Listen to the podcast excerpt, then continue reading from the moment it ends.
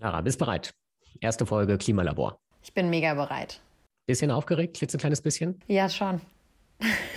Total. Aber hilft ja nichts, Clara. Wir müssen die Welt retten. Also, Musik ab. Los geht's.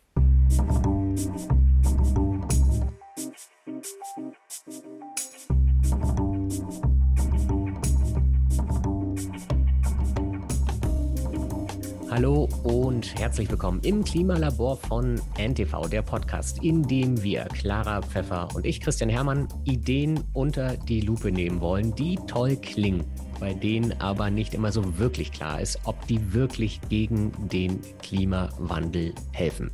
Clara. Von den ganzen Ideen, die wir in den letzten Wochen zusammengetragen und gesammelt haben, welche hat dir da am besten gefallen? Also erstmal finde ich, je absurder es klingt, desto besser eigentlich. Ja. Und ich finde die Seegrasnummer schon ziemlich faszinierend.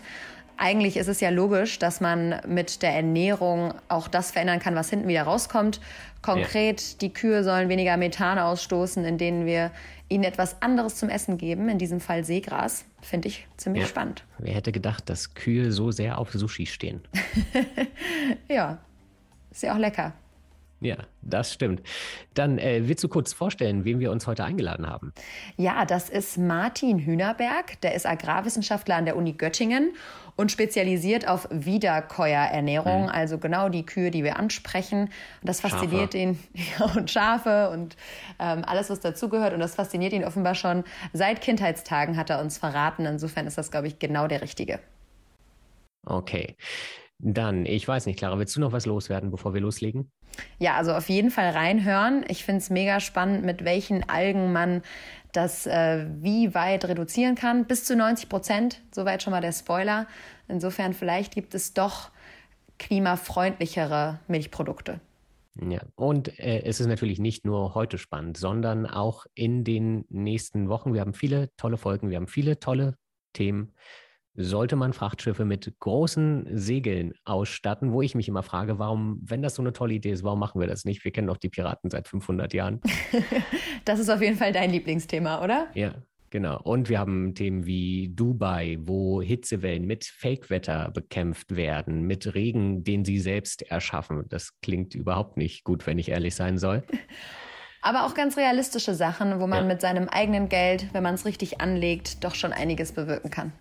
Genau. Und wir werden auf jeden Fall, auch wenn es absurd klingt, wir werden nachfragen, ob es denn wirklich so gefährlich oder doof ist, wie es sich anhört manchmal. auf jeden Fall. Okay, Clara, dann auf zu Martin Hühnerberg. Ich bin gespannt. Auf zu Martin Hühnerberg und den Kühen mit Seegras im Klimalabor von NTV.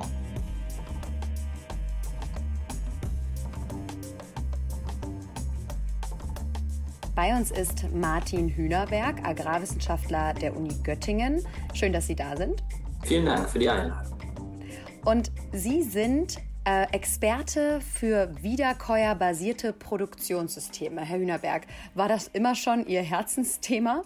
Ähm, ja, um ehrlich zu sein, schon. Also ich ähm, mag Kühe zum Beispiel sehr, auch andere Wiederkäuer, Schafe finde ich ganz toll, Ziegen natürlich auch.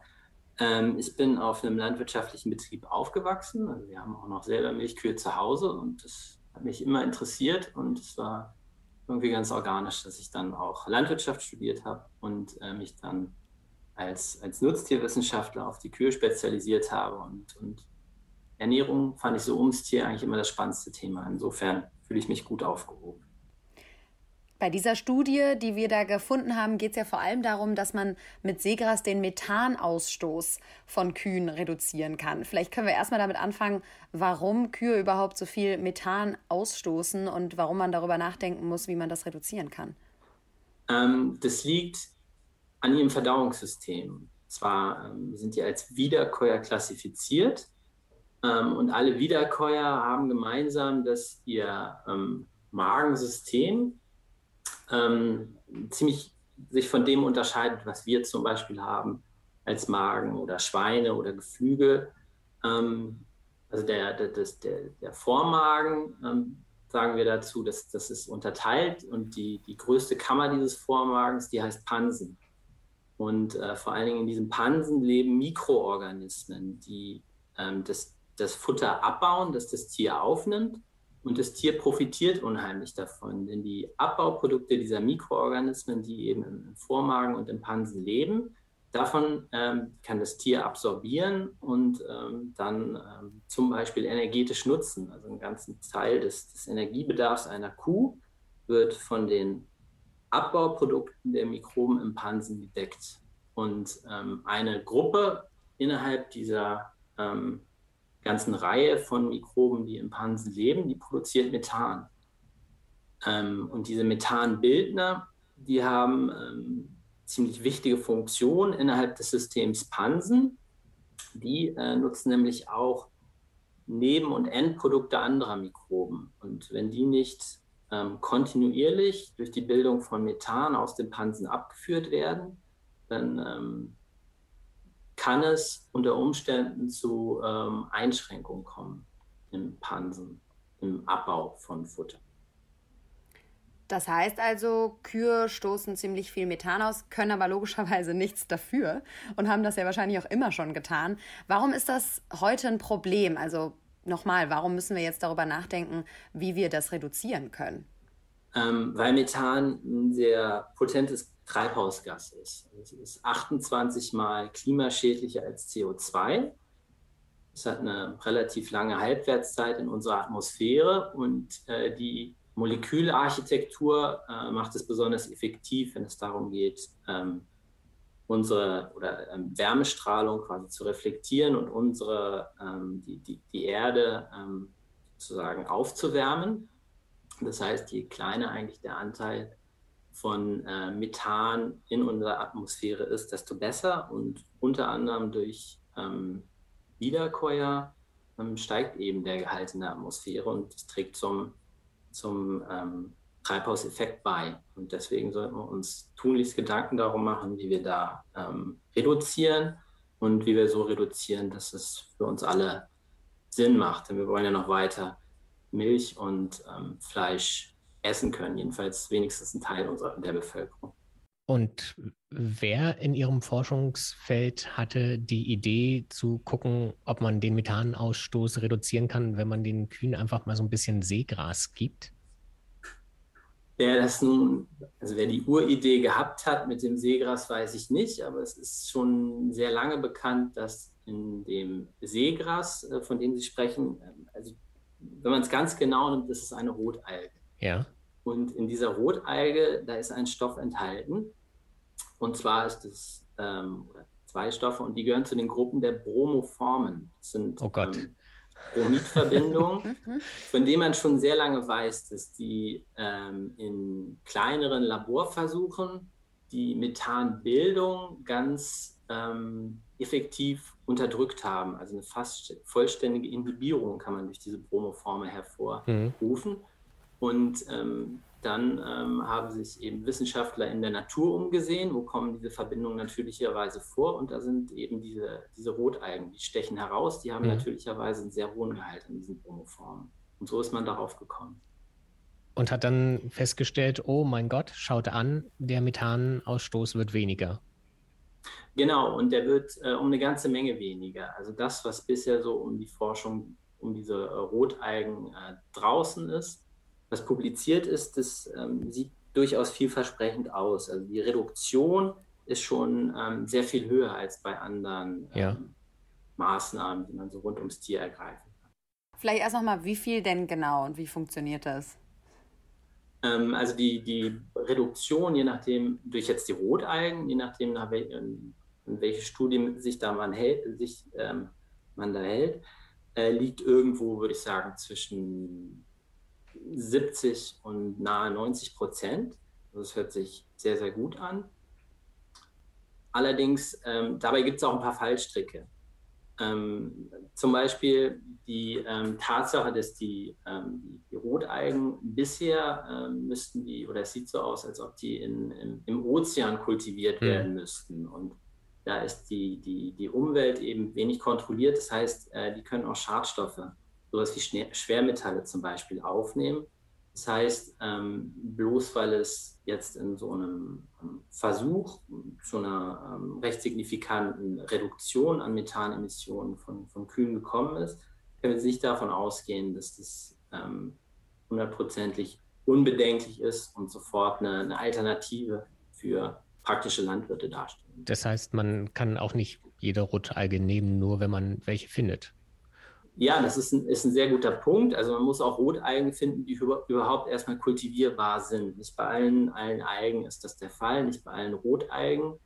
Ähm, auch scheinen nicht alle Rotalgen gleich effektiv zu sein, wenn es darum geht, ähm, Methan zu reduzieren. Also man muss sich da an bestimmte Spezies bzw. Stämme halten, hm.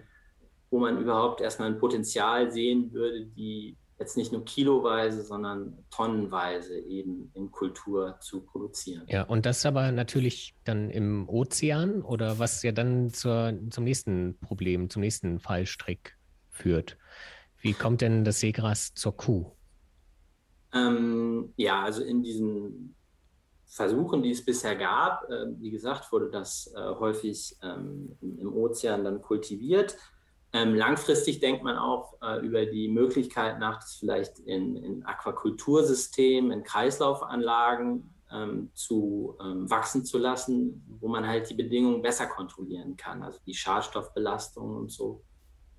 Und ähm, wie kommt es zur Kuh? Ähm, also es wird ähm, geerntet, mit, ja. mit Boden an Land gebracht, getrocknet, natürlich ganz, ganz wichtig. Ähm, dabei muss man auch aufpassen, dass man nicht zu viel Energie reinsteckt.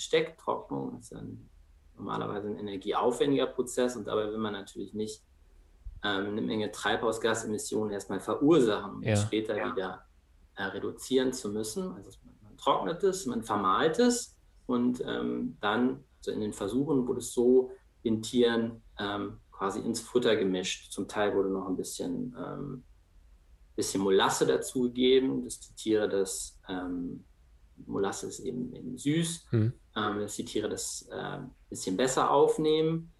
Ähm, denn das ist auch schon Fallstrick von vielen ähm, Algen, Seegräsern, äh, wissen wir eben, dass die die Futteraufnahme negativ beeinflussen. Also die Tiere fressen das nicht um, ähm, sehr gerne zum Teil. Das heißt, es schmeckt nicht. Es schmeckt nicht, genau. Das, das kann ich mir bei roten Algen ja gar nicht vorstellen. genau, soll eine Kuh ähm, darauf adaptiert zu sein, ja. etwas zu fressen, das wirklich aus dem Ozean kommt. Aber trotzdem ist es ja so, wenn ich die Studie richtig lese, dass es ja nur darum geht, einen ganz geringen Prozentsatz. Also man muss ja, glaube ich, nur ganz wenig Rotalge dem Futter beifügen. Hat das dann schon so große Auswirkungen? Genau, also jetzt in diesem ähm, Versuch, da waren es ähm, ein Viertel und ich glaube ein halbes Prozent der ähm, organischen Masse, die, die das ist aber wirklich wenig. Tag verteilt ja. fressen haben. Also ganz, ganz wenig, wenige Gramm. Ähm, und ähm, schon da hat man gesehen, dass es, dass es einen Trend gibt zur Abnehmen der Futteraufnahme. Also die Tiere sind da sehr sensitiv. Das war jetzt, war jetzt in der Studie ähm, nicht so, dass die äh, überhaupt nichts mehr gefressen hätten. Wir haben noch ähm, einigermaßen gut sich verhalten, aber man denkt schon, wenn man, oder würde ich jetzt denken, wenn man über dieses halbe Prozent deutlich hinausgeht, dass man dann auch einen negativen Einfluss auf die Futteraufnahme sieht. Weil sie dann ähm, zu wenig essen oder also insgesamt zu wenig essen? Genau, ähm, das ist eigentlich bei jeder Methode, die so diskutiert wird, ähm, Methan zu reduzieren, eine der Punkte, auf die man sehr äh, achten muss, nämlich die Reduzierung der Futteraufnahme, weil wenn ein Tier weniger frisst, dann leistet es auch weniger. Ja. Die Milchleistung würde zurückgehen oder wenn wir vom Mastrind reden, eben auch die Mastleistung.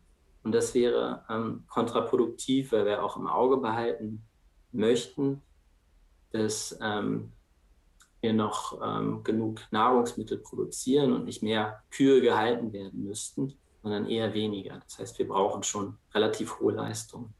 Das führt ja so ein bisschen zu dieser Grundsatzfrage, will man die Leistung der Kuh weiter maximieren muss das sein? Vielleicht da einfach mal die persönliche Frage, kann man das über Futter, also indem man das Futter anpasst, denn überhaupt wirklich klimafreundlicher gestalten oder muss man sich mit, den, mit dem Gedanken anfreunden, weniger Kuhprodukte zu sich zu nehmen?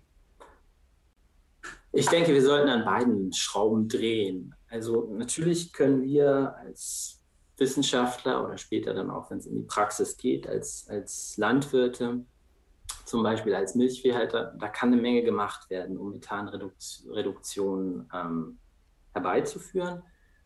ähm, da ist schon viel unterwegs, viel in Bewegung, ähm, aber auch wieder mit Blick auf die wachsende Weltbevölkerung und den Projektionen, die eigentlich alle davon ausgehen, dass eher mehr als weniger Fleisch ge gegessen wird, global gesehen, jetzt in, der, in, den nächsten Jahren und Jahrzehnten. Bei der Milch sieht es ähnlich aus.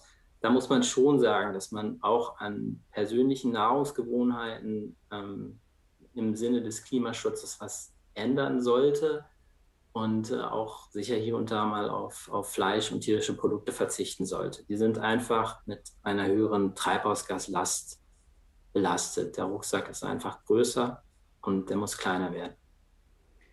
Das heißt im Klartext, man kann versuchen, Fleisch und äh, Milch etwas klimaschonender zu produzieren, aber man kann sich damit auch nicht freikaufen und in ein paar Jahren quasi ein CO2-freies Stück Fleisch oder Glas Milch trinken. Nein, also ganz 100% äh, klimaneutral sind tierische Produkte eigentlich nicht zu erzeugen. Und ähm, die, der CO2-Fußabdruck, der Treibhausgas-Fußabdruck von tierischen Produkten ist immer höher als von pflanzlichen. Ich muss noch mal kurz was nachfragen. Das ist insgesamt aber schon, das wäre eine gute Idee, wenn wir das machen, oder? Weil man muss ja dann wahrscheinlich, also ich, ich weiß jetzt nicht genau, wie viel Seegras man da braucht, auch wenn es nur ganz kleine Mengen sind, die so eine Kuh dann essen muss.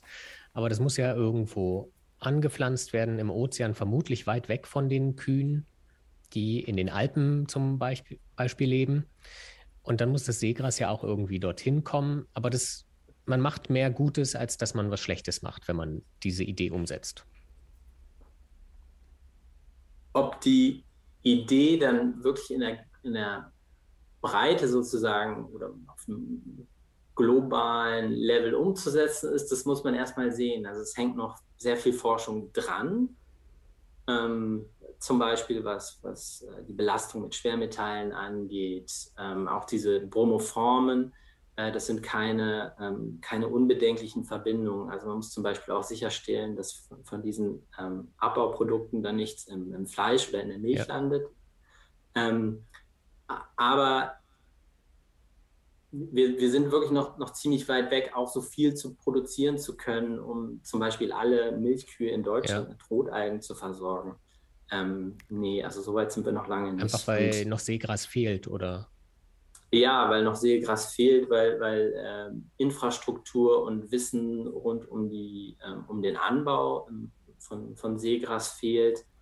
Ähm, also dieses Upscaling von ja. wenigen Kilogramm, die man bisher halt für Forschungsversuche äh, gebraucht hat, zu ähm, Tausenden äh, von äh, Tonnen, das ähm, wird nicht von heute auf morgen aber passieren können. Also da muss man realistisch bleiben. Und ist man denn da schon in Gesprächen, vielleicht wissen Sie das so mit Landwirten, ob, mit, ob man mit denen redet? Könnt ihr euch vorstellen, irgendwie so am Wasser sowas anzubauen?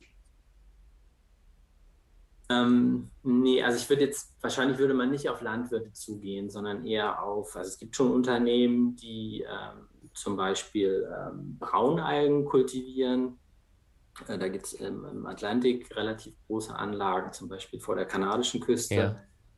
Ähm, also mit diesen Unternehmen würde man sich ja erstmal ähm, sprechen und Infrastruktur nutzen und ausbauen, die, die schon da ist und auch, auch Erfahrung. Also ich glaube, Landwirte wären da eher nicht der, ja, der erste. Wofür brauchen wir Braunalgen? Ähm, Braunalgen zum Beispiel in der äh, pharmazeutischen Industrie, ähm, ich habe auch schon mal mit Braunalgen gearbeitet, auch äh, als Futterzusatzstoff, jetzt abseits vom Methan äh, hat man. Ja, ähm, schmeckt Schafen ganz gut. Genau. haben wir ein bisschen geguckt, was passiert sonst so rund ums Tier. Ähm, Methan haben wir nicht selber gemessen, aber wir haben uns das Mikrobiom angeguckt, also die ja. Zusammensetzung von den Mikroben im Pansen. Und da haben wir auch äh, Verschiebungen gesehen, auch bei den Mikroben, die eben das Methan bilden. Als ich die Studie gesehen habe, habe ich natürlich zuerst irgendwie gelacht und dachte, okay, klingt verrückt. Aber auf der anderen Seite ist es nicht eigentlich total naheliegend, dass man verändern kann, was hinten rauskommt, wenn man verändert, was man den Tieren füttert. Das wäre ja beim Menschen auch so. Warum ist man da nicht früher drauf gekommen? Und welche anderen Ideen gibt es denn vielleicht, wenn jetzt die Rotalge nicht äh, die Lösung aller Probleme ist, ähm, dadurch den Methanausstoß von Kühen ja, zu reduzieren? Ähm, also man hat, seitdem das eigentlich klar ist, dass die, die, Wiederkäuer wirklich ähm, auch problematisch sein können, wenn es um Treibhausgasemissionen geht, ähm, da hat man wirklich angefangen, in, in alle Richtungen zu gucken. Ähm, was für Maßnahmen gibt es? Ähm, man hat zum Beispiel auch ähm, Anstrengungen unternommen, eine Impfung zu entwickeln gegen die Methanogenen, also gegen oh die methanbildenden Pansen. Und es gibt auch noch Arbeitsgruppen, die sich damit beschäftigen. Ja. Weil, äh, wenn wir zum Beispiel an die Rotalge denken, die müsste wirklich jeden Tag verfüttert werden. Ja. Das ist gar nicht so einfach. Und hier jeden Tag zu füttern, das zum Beispiel im, im australischen Outback, wenn wir jetzt mal an, ein Schaf oder ein Mastrind da denken, äh, da kommen sie gar nicht jeden Tag ran. Die werden also vielleicht weil die alle auf der großen Weide rumstreuen. Ganz und genau. Sie meinen, und Sie meinen, Kühe lassen sich und Schafe lassen sich einfacher impfen als Menschen? das ist eine gute Frage. Ähm, die können wenigstens schlechter Nein sagen, wenn man die erstmal eingefangen hat. Ähm, aber mit, mit dem Beispiel will ich Ihnen bloß äh, sozusagen zeigen, dass ähm, nicht jede Maßnahme, die man ergreift oder ergreifen könnte, um Methan zu reduzieren, für jedes Produktionssystem passt. Wird denn dabei, jetzt habe ich nämlich eben bei der Frage auch selber dran gedacht, wir reden ja hier über Lebewesen und Sie haben es ja auch gesagt, Sie waren schon immer ein großer Freund sozusagen von Kühen und Schafen und allen Wiederkäuern. Ähm, wie, wie sehr wird denn dabei auch immer das Tierwohl mitgedacht? Geht das so über deren Kopf hinweg oder haben Sie den Eindruck, das wird da mitgedacht? Nein, Tierwohl ist schon ist wirklich ein wichtiger Aspekt und auch Tierwohl, ähm, wenn man so um Fütterungsmaßnahmen ähm, oder Überfütterungsmaßnahmen nachdenken, Methan zu reduzieren und auch bei äh, zum Beispiel bei den Impfungen. Also es ist da meines Wissens noch nicht zugelassen, ähm, noch nichts praxisreif, aber natürlich würde das ähm, auf, auf, Herz und Nieren geprüft, wie ein, wie ein, Impfstoff eigentlich für Menschen auch. Also da gelten ganz ähm, vergleichbar strikte Kriterien. Man kann das nicht einfach so tun. Also es wird wissenschaftlich ähm, ganz stringent mit begleitet und natürlich spielt Tierwohl da, da auch eine große Rolle. Eigentlich bei, bei allem, was wir tun, ähm, auch wenn wir die Tiere natürlich selber nicht fragen können mhm. oder sie uns keine, keine verbale Antwort geben können. Ähm, es gibt viele Parameter, die man so ums Tier messen kann, die einem eigentlich eine ganz gute äh, Einschätzung von, von Tierwohl erlauben. Also Stress können wir schon relativ gut detektieren in Nutztieren. Gibt es denn diese die wirklich glückliche Kuh? Gibt es sowas oder ist das nur so ein kleines Märchen, das wir uns alle so ein bisschen einreden, damit wir kein schlechtes Gewissen haben? Nein, die, die gibt es auf jeden Fall. Also ich denke nicht, dass das nur ein Märchen ist. Ähm, ob nun wirklich jede Kuh in, in, in der Breite, die hier in, in, Deutschland oder in Europa in den Ställen stehen oder auf den Weiden, ob der glücklich ist, sicher nicht. Ähm, aber ja, ich, ich, weiß nicht, wie jetzt gerade bei Ihnen das Wetter ist, aber hier in Göttingen ist es wirklich schön. Ja. Und ähm, da stehen eben auch ähm, relativ viele Tiere auf den Weiden, die, die grasen, also die Systeme, auch wenn wir, wenn Sie viele Ställe in der Landschaft sehen, sind natürlich nicht alle Kühe jedes Jahr oder das, das ganze Jahr lang im Stall. Also sowas wie Weidegang ist, ist durchaus noch in der Praxis zu finden und das macht Kühe sehr glücklich. Und merkt man auch, weil wir jetzt die ganze Zeit darüber essen, äh, darüber reden, was sie essen, merkt man denn, dass eventuell das Essen, ähm, das sich unterschiedlich auf das Gemüt von so Kühen auswirkt, oder? Ja, ja, das merken sie auf jeden Fall. Ähm, also sie können ähm, zum Beispiel äh, den Pansen durch eine, eine, falsche Ernährung von Kühen können sie den relativ schnell übersäuern lassen. Ja. Und dann gibt es einen Zustand, den sagen wir äh, Azidose dazu. Ähm, aber das kann man sich, denke ich, man das jetzt auf den genau ja. starken Sodbrennen ja. vergleichen. Also Fehlernährung kann einen, einen, sehr starken negativen Einfluss auf, auf Tiergesundheit und das Tierwohl haben. Na klar. Was wird denn heute schon getan, um den Methanausstoß von Kühen dann anders zu reduzieren? Sie haben da ein paar Sachen angedeutet, vielleicht können Sie uns einen kleinen Überblick geben. Ähm, also es gibt schon pflanzliche Zusatzstoffe, ähm, also jetzt von terrestrischen Pflanzen, die ähm, zum Teil auch schon Anwendung finden. Also es ist schon, schon einiges in der Praxis angekommen. Ähm, das, da ist zum Beispiel äh, Knoblauchextrakt, äh, Mischung aus Knoblauch und Zitrus, ähm, äh, solche Sachen. Gourmet. Und das ähm. schmeckt den Kühen besser. ich finde, so eine Knoblauchsoße klingt eigentlich. Sushi nicht ist nichts für uns, aber Knoblauch, da sind wir dabei. ja. Ähm, also da muss man natürlich, das muss man dosisabhängig ja. äh, betrachten, genau wie bei den bei, Rotalgen auch. Bei Menschen auch mit Knoblauch. genau. Wenn man davon zu viel ähm, in die Ration gibt, ins Futter gibt, dann äh, ja. fressen die auch nicht mehr so gut wie vorher.